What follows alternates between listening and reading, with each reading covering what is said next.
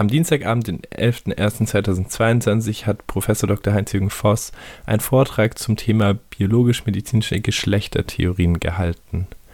Der Vortrag hat stattgefunden im Rahmen der Vortragsreihe Geschlecht, Sexualität, Medizin der kritischen MedizinerInnen Freiburg. Voss hat die Professur für Sexualwissenschaft und sexuelle Bildung an der Hochschule Merseburg. Das Ganze bettet Voss ein in generelle Informationen über verschiedene Sphären, die als Geschlecht bezeichnet werden, also die Identität, den geschlechtlichen Ausdruck und das biologische Geschlecht bzw. die Ausbildung der Genitalien. Voss erklärt und unterscheidet weiter die Begriffe inter und trans, Inter, also Menschen, deren Genitalien weder dem entsprechen, was in der medizinischen Praxis als Vulva, Klitoris und Eierstöcke interpretiert wird, noch dem, was als Penis und Hoden interpretiert wird, was in der medizinischen Praxis dann in der Regel mit männlich oder weiblich verknüpft wird. Und trans, also Menschen, deren Geschlechtsidentität nicht zufällig mit der von außen bei der Geburt zugeschriebenen übereinstimmt. Im Vortrag geht es, wie der Titel schon andeutet, um biologisches Geschlecht. Voss erklärt den Prozess, wie biologisches Geschlecht entsteht und welche Faktoren eine Rolle spielen. Dafür zeigt Voss im Vortrag ein Video, in welchem gezeigt wird, wie sich in der Entwicklung des Embryos Genitalien entwickeln.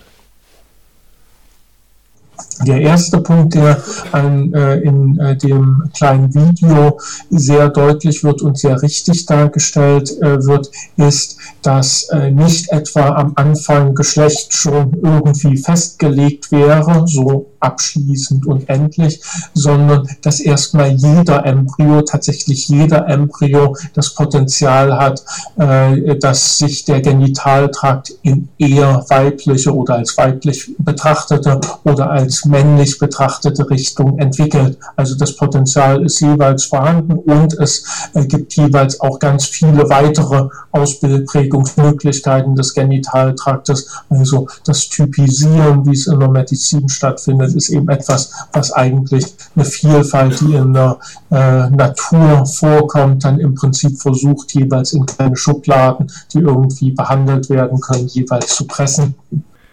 Voss führt weiter aus, welche Rolle hier Chromosomen spielen oder nicht spielen. Also erster wichtiger Punkt, der Embryo, äh, der Embryo hat erstmal das äh, Potenzial, dass sich der Genitaltrakt in jegliche geschlechtliche Richtung entwickelt.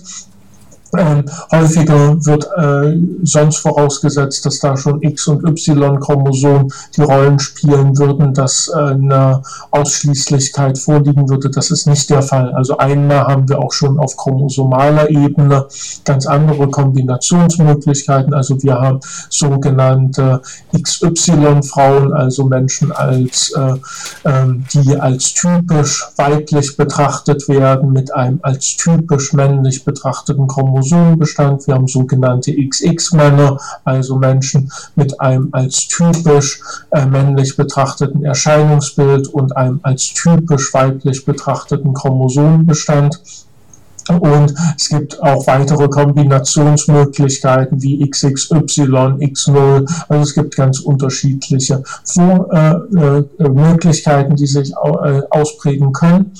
Und äh, insgesamt, wenn wir äh, auf äh, schon allein die große, also wenn man das Ganze sich evolutionsbiologisch angucken würde, dann sieht man auch, dass das Merkmal Geschlechtschromosom gar nicht so konserviert ist. Also konserviert bedeutet, dass es sehr beständig über einen sehr langen äh, Zeitraum der Stammesentwicklung vorhanden ist. Selbst wenn äh, bei Geschlecht zeigt sich, selbst wenn wir wenn wir Säugetiere uns angucken, also eigentlich sehr eng verwandte äh, Organismen.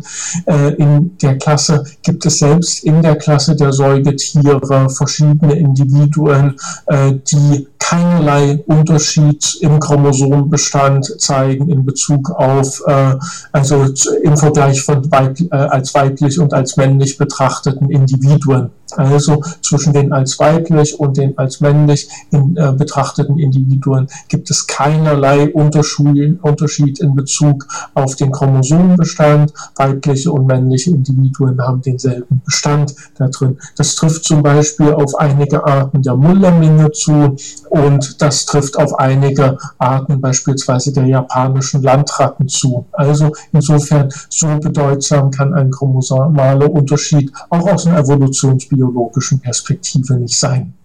Weiter klärt Voss auf über Hormone und die Mythen deren Zusammenhangs mit biologischem Geschlecht. Zweiter Punkt wird auch sehr schön deutlich, nämlich äh, im Abschluss des Videos. Also wenn es gerade um Androgenresistenz äh, geht, wird deutlich, äh, ja, wenn sozusagen ein bestimmtes Hormon dann äh, nicht entsprechend äh, an Rezeptoren binden kann oder nicht in allen Gewebebereichen an Rezeptoren binden kann, dann übernehmen andere Hormone. Und das verweist ähm, auch auf einen weiteren wichtigen Punkt, nämlich, dass äh, die Ansicht, dass wurden äh, Androgene, also als vermännlichend betrachtete Geschlechtshormone und Eierstöcke äh, Östrogene als verweiblichen betrachtete Geschlechtshormone bilden würden, dass die Aussage so schlicht einfach falsch wäre, weil selbstverständlich sowohl Hoden als auch Eierstöcke bilden sowohl Androgene als auch Östrogene. Das ist auch ganz logisch, weil diese Hormone sehr vielfältige Wirkungen im Organismus übernehmen. Also wenn wir auf Androgene sehen, beispielsweise das Testosteron, spielt es eine äh, Rolle bei der Ausbildung des Blutgefäßsystems, bei der Ausbildung von Muskulatur und beim Einleiten von Pubertät. Und Pubertät aber auch nicht nur etwa bei den Jungen, sondern insgesamt bei allen Individuen spielt es dabei eine Rolle. Das bedeutet, wenn Testosteron nicht vorhanden wäre, würde kein äh, funktionsfähiges Blutgefäßsystem ausgebildet werden, würde eine Muskulatur sich nicht entwickeln können und ähnliches. Ähnlich verhält es sich bei Östrogen. Wenn Sie da drauf sehen, spielen sie beispielsweise eine Rolle bei der Ausbildung eines funktionsfähigen Herzens, also dass ein Herz entsteht, das bei Geburt funktionsfähig ist, beziehungsweise durch eine Medizin in funktionsfähigen Zustand versetzt werden kann. Spiel, sie spielen auch eine Rolle bei der Ausbildung des Knochensystems, sie spielen eine Rolle bei der Ausbildung der Nieren. Also wenn äh, Östrogene nicht vorhanden wären, dann würde der Embryo zugrunde gehen, beziehungsweise ein geborenes Kind sterben.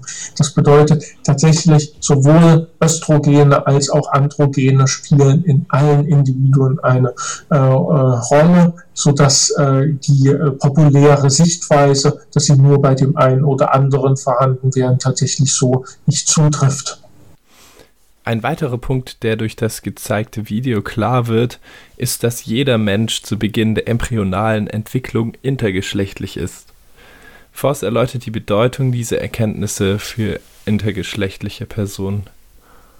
Ähm, äh, also diese Grundlage, dass jeder Embryo das Potenzial hat, sich so und so zu entwickeln, das ist schon ein wichtiger Punkt, der sehr entlastend auf ratsuchende Personen wirken kann, nämlich weil damit deutlich wird, na, eigentlich ist das etwas, was allgemein ist. Das ist nicht etwas, was irgendwie eine, in Anführungszeichen, Abweichung darstellen würde, sondern es ist tatsächlich etwas, was allgemein äh, für den Menschen ist und äh, man kann es eben gerade auch so und es wird auch so deutlich dargestellt, dass eben eigentlich jede Person äh, in, äh, am Beginn der Embryonalentwicklung intergeschlechtlich ist und dass erst nach und nach sich äh, der Genitaltrakt so oder so differenzieren kann mit mehr oder weniger als typisierbaren Eigenschaften jeweils aufwarten kann.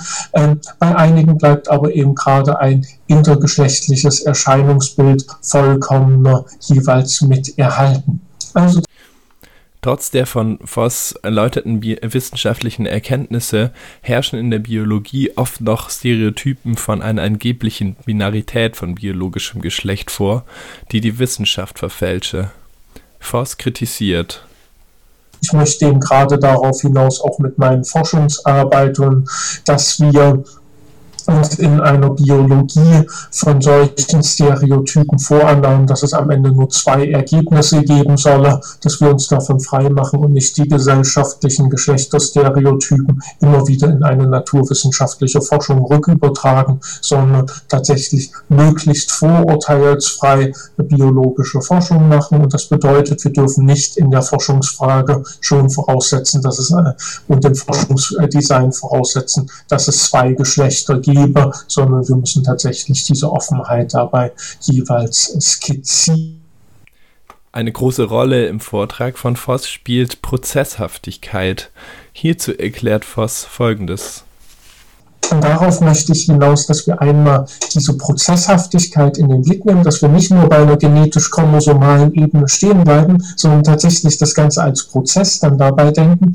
Und ich möchte auf einen weiteren Punkt hinaus, nämlich, dass wir uns von solchen Vorstellungen, dass alles fest geformt wäre in dieser Welt, dass wir uns davon frei machen, also Relativitätstheorie, sondern dass wir wahrnehmen, wie es ist jeweils in einem Prozess das, der Prozess ist das Wichtige und den müssen wir uns tatsächlich dabei jeweils genauer ansehen. Also was passiert eigentlich wo? Und das bedeutet, wir müssen die Annahme, dass da eine DNA schon eine Information darstellen würde, die müssen wir tatsächlich begraben und wir müssen dabei ankommen zu sagen, nee, äh, erst im Kontext dieser komplexen Prozesse in einer Zelle wird eine Information hergestellt und dabei äh, stellt die DNA auch einen Bestandteil dar. Also erst in, durch die komplexe Regulation in der Zelle wird überhaupt eine konkrete Information hergestellt.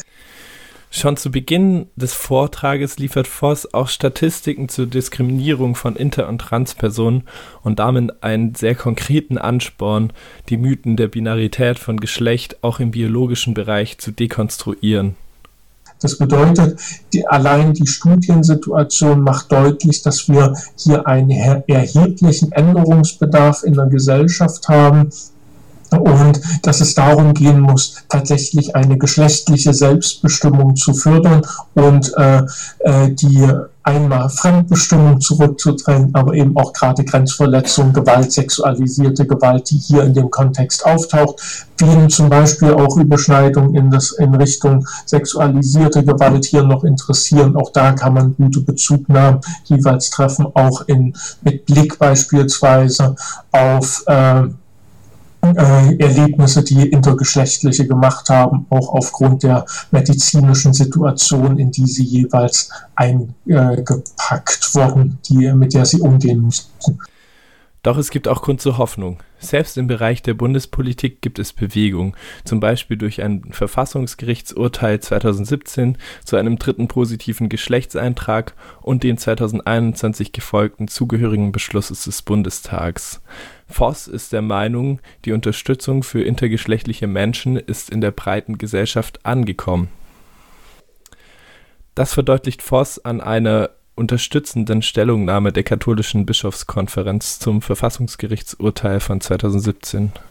Worauf ich hinaus möchte, ist, dass die aktuellen gesellschaftlichen Veränderungen tatsächlich bis weit in traditionelle Kreise hineingetragen werden. Also es gibt eine große gesellschaftliche Übereinstimmung und äh, ein, äh, das Bild, was, vom, äh, was teilweise versuchen, einige Rechtsextremisten beispielsweise von der AfD zu erwecken, dass es äh, letztendlich darum gehen würde, dass eine kleine Minderheit jetzt übernehmen wird. Das ist, gar, äh, das ist gerade nicht der Fall, sondern tatsächlich bis weit in traditionelle Kontexte hinein, bis weit in konservative Kontexte hinein, ist das eine große Grundüberzeugung, dass wir eine geschlechtliche Selbstbestimmung und auch eine sexuelle Selbstbestimmung heute fördern wollen und dass wir da tatsächlich uns weiterentwickeln.